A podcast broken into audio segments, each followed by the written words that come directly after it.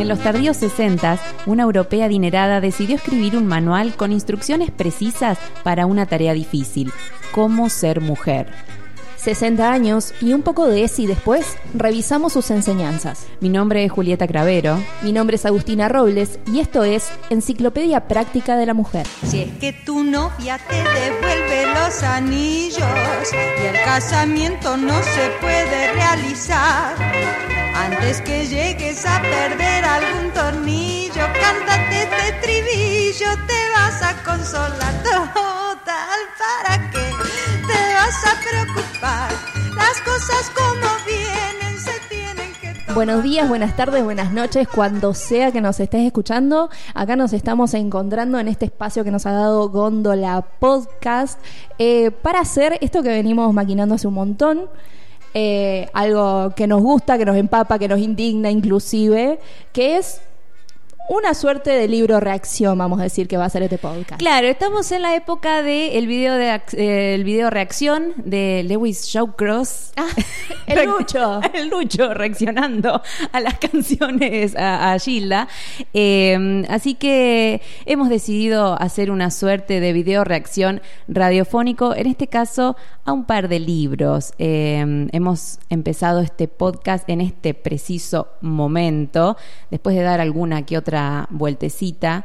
No niego ni confirmo que es la segunda vez que estamos grabando esto. Bueno, pero somos minitas. Las inseguridades, bueno. Es a lo que estamos acá. Es un poco también de lo que nos empapa, cuestiones de feminismo, cuestiones de romper con algunas tradiciones, costumbres, que todavía las tenemos muy internas hoy en día. Muy, sí, y- pero también de burlarnos. Hay que, me parece, reivindicar la risa como una gran herramienta y poder burlarnos de todo el daño que nos han hecho de alguna manera y que nos vienen haciendo desde hace generaciones, porque lo que tenemos acá sobre la mesa tiene más de 60 años. Tiene más de 60 años, son cosas que hemos ido leyendo, que todavía seguimos leyendo en revistas. Para ser más exactos, son dos libros, son dos tomos, y encima hay más libros todavía que se llaman Enciclopedia Práctica de la Mujer, tal como se llama este programa. ¡Qué coincidencia! Lo dijo, lo dijo. lo dijo, lo dijo. Eh, Enciclopedia Práctica de la Mujer, eh, tomo uno y tomo dos porque un solo libro no alcanza para explicarte cómo, cómo tenés que ser. Igual yo sobre esto quiero decir, qué lindo un manual que te diga cómo ser, ¿no? Porque eh, vas llegando a la vida adulta y, y está lindo que alguien te tire así unas instrucciones. No estas. No estas, no, las que vamos a leer a continuación, no, que no se entienda que estamos a favor de esto, porque la verdad que es todo lo contrario. Pero bueno, hemos venido a reírnos de esto, a ir leyendo fragmentos de estos libros que nos llegaron del cielo, del cielo de Winca. Del cielo de mi madre. Del cielo de tu madre. Porque, claro, que ella no pierda el protagonismo que se merece. No, Igual no. me ha pedido, así de forma exclusiva, eh, que no la mencionemos mucho, porque, viste, es una persona eh, pública. No, obviamente. Es mi madre, es como yo con 30 años más. Eh, mi mamá cuando tenía 20 años, eh, contexto pueblo, de, muy del interior eh, de este hermoso país que es Argentina, eh, se compró unos libros. Mi mamá creció con cero ESI, como nosotras. Sí. Eh, y, y también con bastante ausencia particularmente de las charlas en la casa. Mm. Eh, hasta ahí vamos a llegar con los datos personales. Mi mamá tenía 20 años, tenía sus primeros sueldos y se encontró con estos libros que le prometían básicamente esto, un manual de cómo ser mujer. Y ella dijo, la verdad me sirve. La verdad que sirve, claro que sí, si ponemos en contexto en aquella época, a muchas chicas les debe haber servido. Estamos hablando de los 80, más claro, o menos. de los 80 y teniendo en cuenta cuando se hizo el libro es, es muchísimo más viejo, es fines de los, de los 50, casi comenzando los 60. Sí, sí, sí, sí. Eh, estos libros además no son nacionales, los escribió una española, se llama María Luisa Rocamora, en O teoría. sea, no seguían colonizando. Es colonizamos como ser importado. mujer. Es un libro importado, es un libro que cruzó el charco y que un señor con una valijita un día le ofreció. Y bueno, no había internet, no había nada. Y- No. Y, y ha sido un poco una guía de cómo ella pensó que debía compaginar su vida adulta como mujer y que, mm, digamos, después lo transmitió de alguna manera. Como mujer, más específicamente como ser ama de casa. Ya después vamos a ir adentrándonos en el contenido del libro y ser mujer, a ver, hay millones de, de- de formas como ser mujer, pero cómo ser ama de casa, que ya de por sí es un tema bastante controversial teniendo en cuenta de que no es pago, que no es un montón de cosas. Eh, ¿Cómo es ser mujer heterosis? Es un buen spoiler sobre, sobre este libro. Eh, que si te parece podemos arrancar con el prólogo, ¿no? Dale, a ver, ¿quién era esta, esta señora? Que en un momento flasheamos que era un, un varón con un seudónimo porque en internet no había nada. Porque es un No poco existe. nefasta también. Sí. Eh, no sabemos si es una cuestión del oportunismo del momento, estamos hablando de España en los años 60, no sabemos, digamos, eh, muy bien qué la impulsó a ella a escribir estos libros, pero sí sabemos que después se llenó de guita. Y sí, hay Así que que, lucrar. así que me parece que ahí había una linda zanahoria esperando.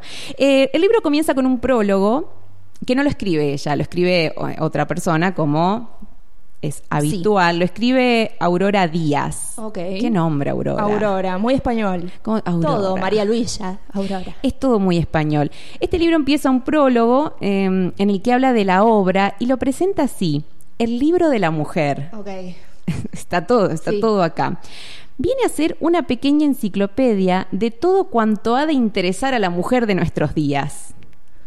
Todo lo que vos necesitas saber, digamos. Claro, lo que hay en la mente de la mujer. La autora, eh, desde eh, sus conocimientos teóricos y prácticos, pone en cada capítulo su información, pero siempre sus conocimientos, dice, amasados con la levadura insustituible de su propia felicidad hogareña, hecho de verdadero compañerismo y colaboración entre marido y mujer, No. entre padres e hijos. No mientas, no me mientas con ese prólogo. Ya se lo presenta así. No, no, no. Es Ahí no hay muchísimo. compañerismo. Y, y la, la- la, mm, digamos, la metáfora de la levadura del pan del hogar. Sí, de- pues la mujer en la cocina, es lo que la tiene que mujer en la cocina.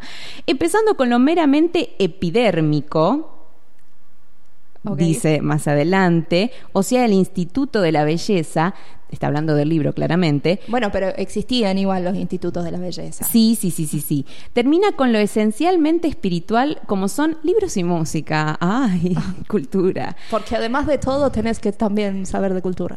Sin dejar de tocar temas básicos en el hogar, como vestidos, personalidad, costumbres, economía doméstica, alimentación, limpieza, botiquín, correspondencia, vida sexual y maternología. Eh, eco- Maternología, me muero. Economía doméstica es eh, rebajar el pastel en fuente con pan rallado. Es- es- esa es mi Claro, economía es- doméstica. Sí, es hacer una suerte de cocinar con lo que tengas en casa. Sí, sí, sí, sí, sí. Tengo una Un papa huevo y cuatro ajos. Un revuelto muy rico. un rico revuelto.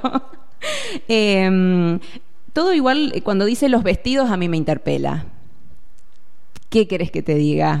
Sí. María Luisa Rocamora, you had me, you had me at vestidos. Para cada capítulo, María Luisa Rocamora ha encontrado el tono justo y equilibrado que debe presidir una hora de este tipo. Así, cuando habla de las arrugas en el rostro de la mujer, después de dar los consejos precisos y eficaces, porque las arrugas están mal, sabe hallar las palabras adecuadas para que la lectora acepte también la vejez con serenidad. No, mentira, para, se siente para el culo. Y No hay forma que aceptes algo después de leer este libro. y sacando el mejor partido posible de sus ventajas. Puede ser una linda señora. O sea, estás mal, pero no tan mal. Estás mal, pero no tan Sentite mal. mal, pero lo puedes cambiar. y luego, eh, en el prólogo hacen una presentación de la autora. A ver, ¿quién es? Presentar a las lectoras de este libro a María Luisa Rocamora sería casi una redundancia. Claro, esto es una reedición. O sea, esto se imprimió muchas veces porque se fue agotando. Mm. O sea, y llegó, o sea, ha llegado a otros continentes, ¿no? Ay, pobres chicas. Esto se vendió muchísimo. Se sigue vendiendo. Vos lo buscás en internet, todavía te lo cobran en euros. 25 euros creo que sale. Ay, bueno. Eh, eh, sueldo. Ya sé qué hacer con estos cuando terminemos el podcast, me ¿Sí? parece. Los voy a hacer Una buena fuente de guita. dinero. Eh, estamos seguros que muchas son las que ya conocen de sobra y han leído sus obras anteriores. Y acá hace como un listado de los otros títulos de María Luisa Rocamora. Este es Enciclopedia Práctica de la Mujer. Qué dolor. También tiene, por ejemplo, La perfecta ama de casa. Y, y acá tiene que sonar de fondo una musiquita así como... tu, tu, tu, Igual a mí me gustaría leerlos. Para reírme. El libro de las labores, el libro del corte, la cocina perfecta, decore y embellezca su hogar, que sería como un Pinterest, eh, ¿no? Moderno. De- sí. Del primer Pinterest. Con palets y cajones de verduras. Eh, la mujer, la madre y el niño. Es otro de los títulos. Pero en cambio, quizás podamos causar alguna sorpresa si descubrimos que tras este seudónimo, con un aire inocente pero auténtico, estas aclaraciones, existe otro muy diferente, la de Berta Font de Pedreira. Y acá está la primera mentira, gente. María Luisa Rocamora no existe, claramente, es el seudónimo de Berta Font de Pedreira. Usa su apellido, el apellido de su marido. Sí. Eh, Berta Font de Pedreira, intentamos buscar cositas sobre ella. Está bastante desaparecida, pero sí. Sí. hay mucha información sobre su marido, que ha sido un poeta, así una cosa... Un bohemio de aquellos años, Un seguramente. bohemio, sí, sí, sí, eh, que básicamente vivía de la guita de ella porque venía de una familia... De los libros. Un poco, eh, sí, sí, venía de una familia ya adinerada, eh, pero después con estos libros ella realmente eh, generó mucha, mucha plata. Y a mí me gusta mucho el dato de que ella mantenía al marido. Sí, porque medio como que rompe con lo que está poniendo los libros también. Me parece que es un dato que ella le daría mucha vergüenza también. Rompe también además por una cuestión como era la, cómo se veía en aquella época el tema matrimonio, que por ejemplo la mujer eh, ni siquiera podía abrir una cuenta, eh, tener un trabajo si no era con la autorización escrita del marido. Entonces, Sí, sí, sí. eh, y, y- y cómo se veía, digamos, minimizada la figura masculina del hombre de la casa con que lo mantuvieran, ¿no? Como exacto, debe haber sido como muy vergonzoso. Conocimos a Berta en sus días estudiantiles y ateneísticos. Ateneístico. Yo ni idea.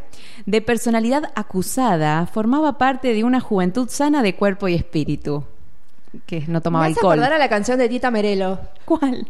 La de Yo soy así, es como La personalidad acusada no sé qué es.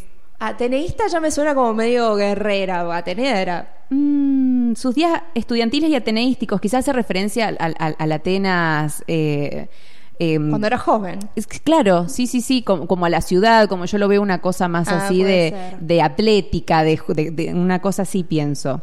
Eh, nos dicen, nos dicen abajo en los comentarios. A ver. Berta Font escribe sus libros con esa difícil facilidad que solo se da en los seres con vocación y deseo proselitista. Ulala.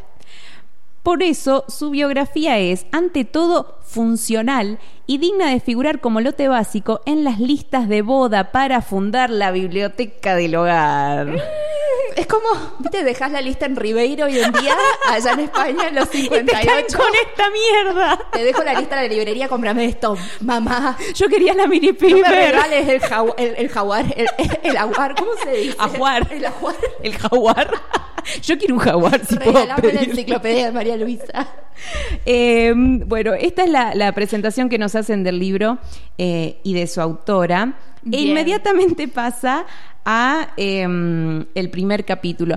Ok. Yo, ah, yo antes, digamos, si, si leo esto y pienso, qué pedazo de hija de puta, eh, con todo el respeto a las putas siempre, digamos. Eh, me pregunto si ella lo ha hecho sabiendo digamos, claramente iba a generar un, rédito económico, ¿no? Pero eh, quizás ella lo hizo realmente pensando que esto iba a ayudar a las mujeres y quizás para muchas mujeres sí fue de ayuda. Pienso hasta en mi, en mi propia madre, ¿no? Que dijo, bueno, quizás esto me dé las respuestas que yo no estoy encontrando en la educación, que no encontré en mi casa, que no encontré en, en otro lado. Como ahora me parece que es muy nefasto. Pero no sé puesto en contexto. eh, No, obvio, siempre hay que contextualizar toda obra. Eh, estábamos, a ver, en los 58 en una época donde es plena dictadura en España, donde las costumbres eran muy cabeza de tacho, todo muy cerrado, la mujer era ama de casa, criada, crianza de hijos, nada más. Eh, seguramente también el contexto de cada mujer, si tuvo la ayuda de sus madres, si vivió, si eh, eh, como que obtuvo algo de esas enseñanzas o no, y bueno, esta mina decidió capitalizarlo y hacer estos libros, guiándolas, entre comillas.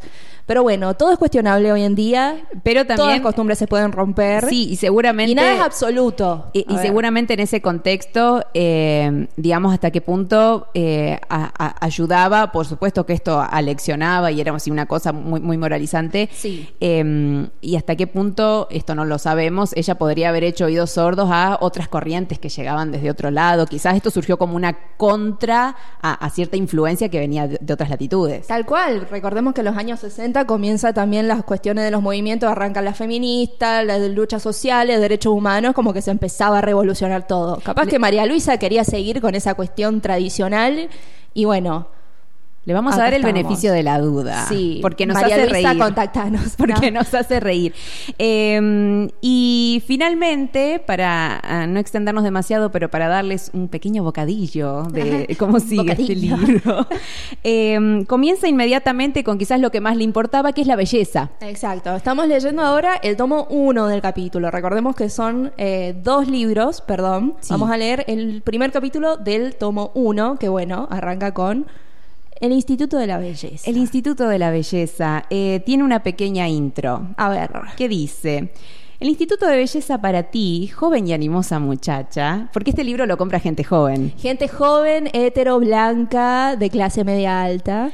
Lo componen eh, el Instituto, no, perdón, el Instituto de Belleza lo componen el baño de tu casa y el tocador donde guardas amorosamente tus cepillos, tus tarros y tus pequeños secretos de belleza que tantos desvelos te han costado. Como cu- cuánto tiempo perdido. en- sí, en- como que lo que importa esto. es estar bella. Nada Igual, más. igual acá vamos a entrar en las contradicciones. Yo pierdo un montón de tiempo en estas cositas. Sí, yo cuando tengo ganas. es como, hay días y días. Hay Pero días es porque que- quiero. Es porque quiero. no Pero es mi decisión. no porque me lo impone. Mi cara, mi decisión. Mi cuerpo, mi decisión. En primerísimo lugar, el verdadero microscopio de tu laboratorio, porque eso es un experimento, ¿no? Ha de ser el espejo. Pero no un espejo cualquiera, sino un espejo de cuerpo entero, con una iluminación implacable, que no deje por descubrir el más pequeño defecto de tu cara o de tu silueta toda. Es una cámara de tortura. No, reina, o sea, yo trato de buscar, viste que hay espejos que te hacen como más anchas, medio te deforman. Yo busco el que me hace más flaca y listo, vamos andando. Yo quiero que me haga bien, no verme Bueno, mal. qué polémico, qué polémico ese Sí, comentario, Agustina. Sí, pero bueno, cosas no resueltas todavía. No, por supuesto, esto lo estamos leyendo para reírnos también de nosotras Sí. porque crecimos con esto. Tal cual. Eh, eh, esto ha sido lo que leíamos cuando éramos adolescentes eh, en las Bueno, paratins. Un espejo así y los que te ponen el aumento son el horror. Yo me estoy imaginando de dos lados, Yo me- hay uno que es con aumento. me estoy imaginando un probador de una tienda de ropa que además tienen la luz más de mierda que puede existir y vos ese día fuiste como de buen humor, fuiste con la autoestima Sí. así como arriba, qué sé yo, y entraste en esa cámara espantosa y saliste deseando morir. No es lindo, no sé hasta qué punto es bueno el espejo. ¿Por qué hacen probadores tan chiquitos? También. También. Y sin aire. Eh, continúa hablando sobre el espejo, ¿no? Eh, que no deje por descubrir el más pequeño defecto de tu cara o de tu silueta todo. Y sin enojarse cuando esto sucede. ¿Ok? ¿Lo Pues- dice? Lo dice así. No, no fue un chiste. Pues, ¿qué podríamos opinar de ti si un día en un arranque de mal genio tirases el más artístico tarro de crema contra el espejo, carísimo, ¡Ay, qué drama! por haberse atrevido este a descubrir un defecto en tu cara fresca y rosada? ¡Qué drama! Con ¿Qué es el espejo de la reina de Blancanieves que le dice, no sos la más linda? Y ella dice, la mato. Pero con lo cara que están las cremas. Yo ni Y el pedo tiro. ¿Pero sabés lo que es limpiar el espejo hecho concha porque le revoleaste un frasco? Qué Pero señora. a mí me encanta porque acá te dice, tenés, tenés defectos, tenés que exponerte y, y juzgarte a vos misma, pero no te podés enojar. Claro, maltratate. Es como, no, no está bueno lo que... Eh, ¿Y qué podríamos opinar de ti si te pasara eso? Nada, forra, ¿qué vas a opinar? Encima, encima que me empujaste a esta situación espantosa. El mejor método para corregir una imperfección, eh, con esto cierra la, la introducción, ¿no? El mejor método para corregir una imperfección, y te ruego no te enfades por ello, como qué énfasis que hacen que seas dócil, ¿no? No te podés enojar, ¿no? Calladita. Consiste en no dejarla de lado, o sea, buscala observala. Enojate. Y sin rabietas, de una manera tranquila, pensar que hay muchísimas personas en todos los países civilizados que dedican sus días a corregir o atenuar al menos estos pequeños defectos que tanto te alarman. Sí, eso... O sea, se metió el amor propio en el ojete. Porque ¿Cómo? se metió el amor propio en el ojete. Te está diciendo, odiate. Sí, sí, sí, ella... me- Y después hacer lo imposible para solucionarlo. Ella juega un poquito con esto, ¿no? De, somos amigas y nos hablamos de nuestros granitos y nuestras estrías, pero las tapamos, ¿no? Ah, va, para ese lado. Eh, sí, habla de los defectos que tanto te alarman. Sí, esos que crees que los demás van a notar a primera vista y que generalmente no preocupan a nadie más que a ti, pero que no has de descuidar nunca. Pero si me preocupan a mí. ¿Pero qué querés que haga al Ay, final? es muy que me pesada. preocupe, que no me preocupe, que Luisa. me encargue, que me encargue. Sos una pesada. ¿A la gente le importa o no? O, o capaz yo no sabía que tenía este defecto hasta que ella me dijo. Tal cual. Se me está sumando preocupaciones eh, que no tenía. Y cuando habla de esta gente que dedican sus días a corregir eh, los defectos, da lugar al siguiente mm, título, que es cirugía estética, que no vamos a abordar en este momento. Porque no estoy lista emocionalmente. ya nos rompió mucho. ya nos rompió mucho. Lo dejaremos entonces para el capítulo que viene. Entonces. Para el capítulo que viene, ¿qué te parece? Re sí, vamos a tener bastante para abordar, así que acompáñenos en esto que es Enciclopedia Práctica de la Mujer. Esto fue Enciclopedia Práctica de la Mujer, un podcast para que nos reviente la indignación. Podés escucharnos en Spotify, YouTube o en gondolacontenidos.com.ar. Nos encontrás en nuestro Instagram, arroba epm.podcast y acordate de lavar bien los platos. Yo digo sí cuando es que sí y digo no cuando es que no, no, no, no, no, señor. Estás escuchando Góndola. Elegí qué llevar a tus sentidos.